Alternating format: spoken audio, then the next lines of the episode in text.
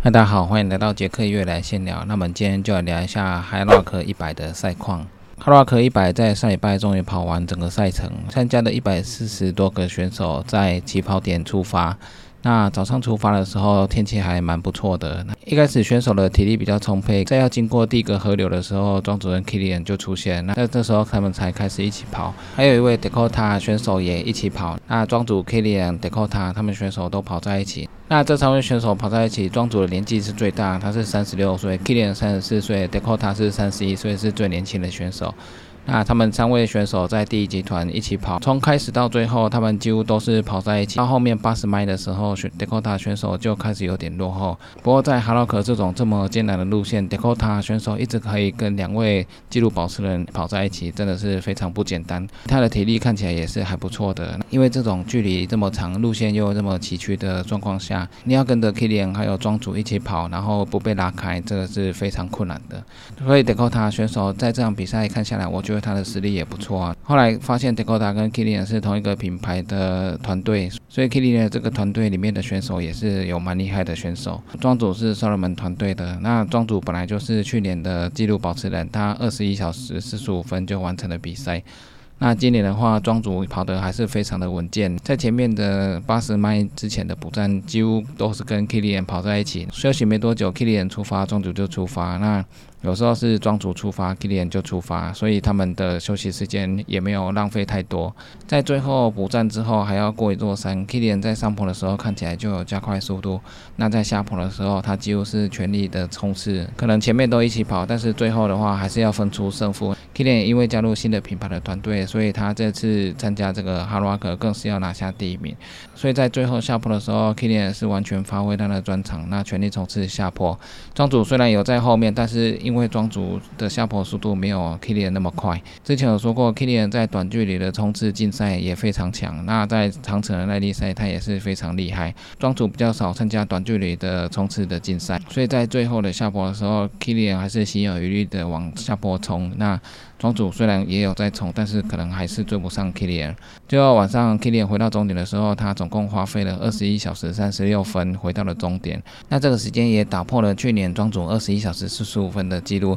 那也比之前二零一四年 Kilian 的二十二小时四十一分还要快，所以 Kilian 加入新的品牌之后，再参加哈罗克，那再加上他的技术还有经验更加的纯熟之后，他在这次哈罗克的比赛跑得更有节奏，那更有经验。Kilian 在跑的时候感觉就是很轻松，也不浪费任何的体力，所以他最后以二十一小时三十六分完成比赛。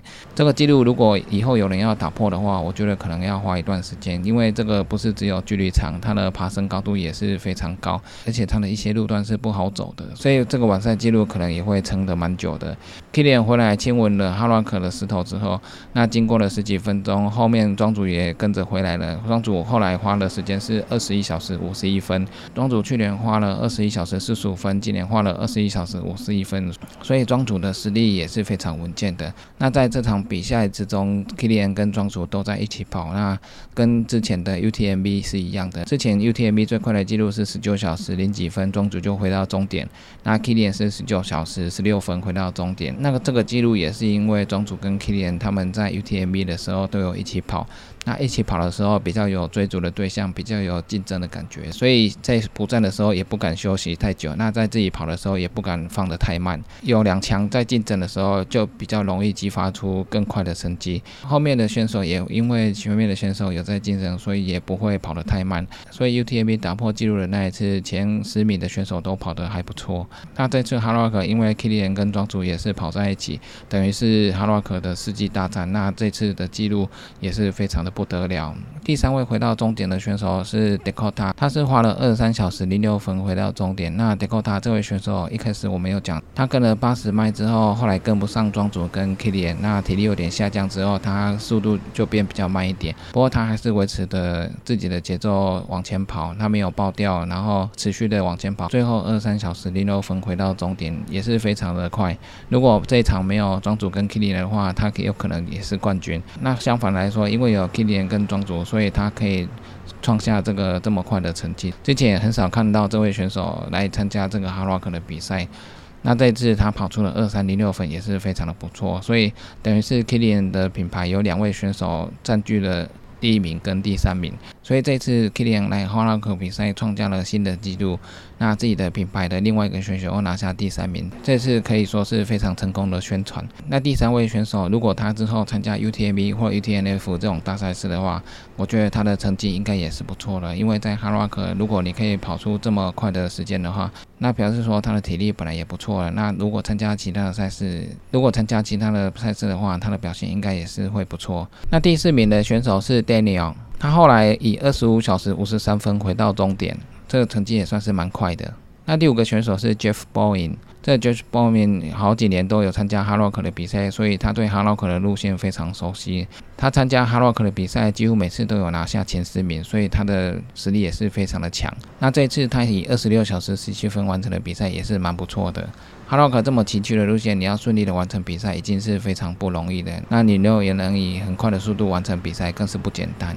那这里我们讲的双热门 team 的 c o t l y 科里戴哈洛克，他去年是跑到一半之后，因为身体不适，所以弃赛。今年他卷土重来，再参加一次 Harak，，那他这次就跑得比较稳健一点，在每个补站他都调整得非常好，然后再出发。避免自己身体再出状况。那这一次他跑得还不错，他最后的成绩是以二十六小时四十四分拿下了第六名。那这个是总排名第六名。那女子成绩的话，她是第一名。她这个二十六小时四十四分也是目前女子最快的纪录，所以她也算是哈拉克目前女子最快纪录的纪录保持人。再次完成哈拉克，她非常的开心。因为上一次没有跑好，所以这次他完成的时候非常的开心。那回到终点的时候也是全场欢呼，因为哈拉克有女子选手能这么快跑回终点，也是非常的不容易的。所以这次她的状况维持得很好，终于完成了哈拉克的一百的比赛。